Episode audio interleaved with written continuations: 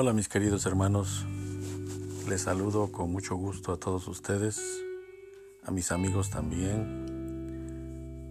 Son las 12 de la noche y aparentemente para mí es como si fuera de día. Quisiera compartirle en este día a ustedes una pequeña enseñanza pero muy muy importante que no debe ser perdida de vista. Y se trata acerca de la tipología Hemos escuchado muchas veces acerca de los simbolismos que están revelados en las escrituras, es decir, la Biblia. En este caso particular me gustaría rápidamente darles una pequeña enseñanza acerca de las piedras. Las piedras en la Biblia representan personas, también representan tribus, en este caso las doce tribus, acuérdense que en el Antiguo Testamento, cuando el pueblo de Israel avanzaba y cruzó el río Jordán, sucedió allí que para recordar que Dios había abierto ese río para que cruzaran en seco, ellos decidieron poner un monumento. Y este monumento consistía en doce piedras, doce rocas que eran muy visibles, muy grandes, para representar que por allí cruzaron los hijos de Israel, es decir, los doce príncipes con sus respectivas tribus. En este caso, vamos a definir qué es la tipología. La tipología es una clase especial de simbolismo que representa algo. Puede ser una persona o una cosa, seguida de una acción o un evento relevante en las escrituras. En este caso particular veremos a los creyentes comparados con piedras. Incluso Jesucristo mismo es revelado como la piedra angular de la casa de Dios. Tenemos una historia muy interesante acerca del rey Salomón, el cual dedicó la casa de Dios. Recuerden ustedes que el rey David tenía la intención de construirle un templo a Dios. Pero Dios se opuso porque le dijo, tus manos están llenas de sangre, has matado mucha gente. Recuerden que David era un varón de guerra y había peleado muchas batallas y muchas gentes, muchos enemigos habían caído al filo de la espada del rey David. Por lo tanto, Dios decidió no darle esa tarea a David. Y Dios le dijo que su hijo Salomón se iba a encargar de este proyecto tan importante.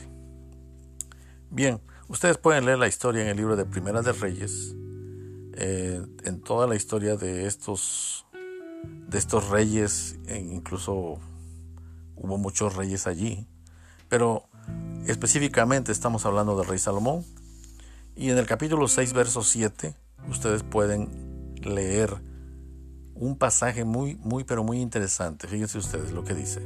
Se los voy a leer de la versión a la cual todos estamos acostumbrados, los evangélicos en este caso, en la Reina Valera de 1909, dice así, y la casa cuando se edificó, la fabricaron de piedras que traían ya acabadas, de tal manera que cuando la edificaban, ni martillos ni hachas se oyeron en la casa, ni ningún otro instrumento de hierro. Es interesante, la casa de Dios fue un ensamble no se escuchó como generalmente escuchamos en una casa martillos, herramientas, golpeando, eh, haciendo cortes para ajustar, a ver si quedó o no quedó. No, fíjense ustedes algo muy interesante que Salomón, con su sabiduría tan extrema que Dios le dio, Salomón pudo hacer que se fabricaran las piedras en otro lugar de una manera tan perfecta, a la medida exacta de modo que cuando ellas, estas piedras eran traídas, solamente venían a ocupar su lugar, su espacio, exactamente conforme al proyecto, al plano que él había trazado. Bien, hablando de la tipología, estamos hablando y estamos frente a una tipología o a un simbolismo que no se refiere ni nada más ni nada menos que a la iglesia conformada por Jesucristo. Ahora bien, ¿cómo podemos estar seguros de esto? Bien, fíjense ustedes, vamos a conectar este pasaje de Primera de Reyes, capítulo, Primera de Reyes, capítulo 6, verso 7. Vamos a conectarlo con el Nuevo Testamento en Primera de Pedro, capítulo 2, verso 5, que dice así. También ustedes, como piedras preciosas, sean edificados como casa espiritual para un sacerdocio santo, para ofrecer sacrificios espirituales aceptables a Dios por medio de Jesucristo. En la regla Varera dice así, 1909, vosotros también, como piedras vivas, sed edificados, una casa espiritual y un sacerdocio santo para ofrecer sacrificios espirituales agradables a Dios por Jesucristo. Allí tienen ustedes la conexión de lo que se está refiriendo en cuanto a este simbolismo. Es un es una tipología. Está comparando esa casa que Dios le ordenó a Salomón ejecutar con esa casa espiritual que Jesucristo vino a reedificar. Recuerden, no vino a inventar una iglesia, vino a, reedificar, porque acuérdense que el altar estaba caído. Lo que vino a hacer nuestro Señor es restaurar lo que estaba caído.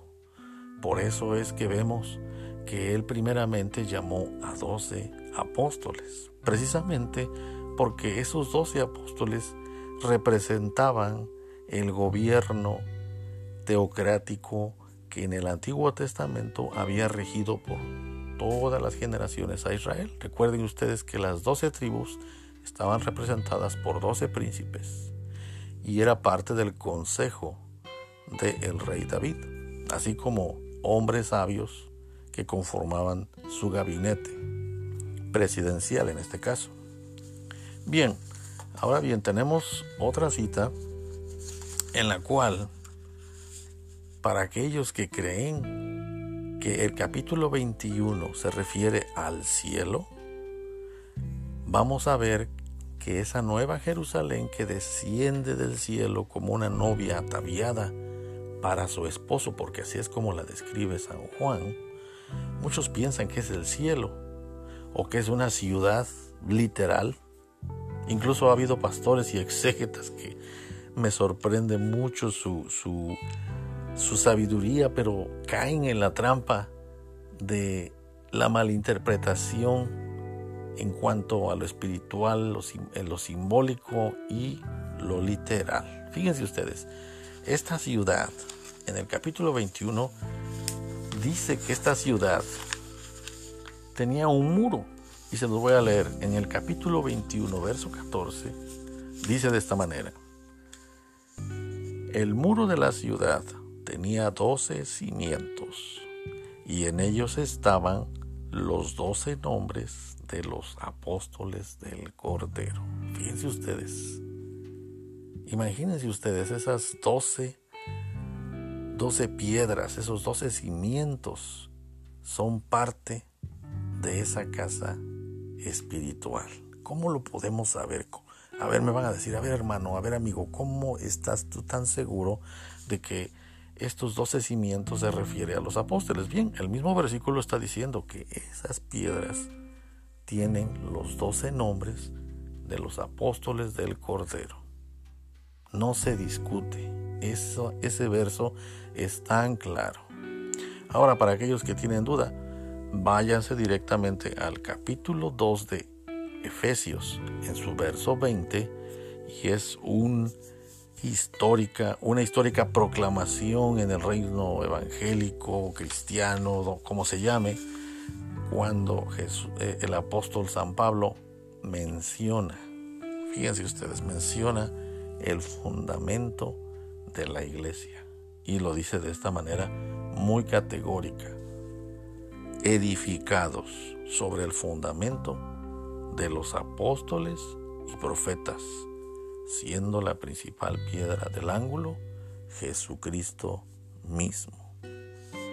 Esta escritura es totalmente clara para aquel que quiere aprender un poco de la simbología y tipología de las escrituras. Bien, ahora con estos cuatro versículos que hemos conectado, porque hay mucho más versos que nos pueden apoyar, pero estos versos que hemos leído están interconectados a través del tiempo, a través de la revelación que Dios a través de su espíritu le dio a estos hombres sabios, a estos hombres tan sencillos que llegaron a ser verdaderos exégetas de la palabra del Señor.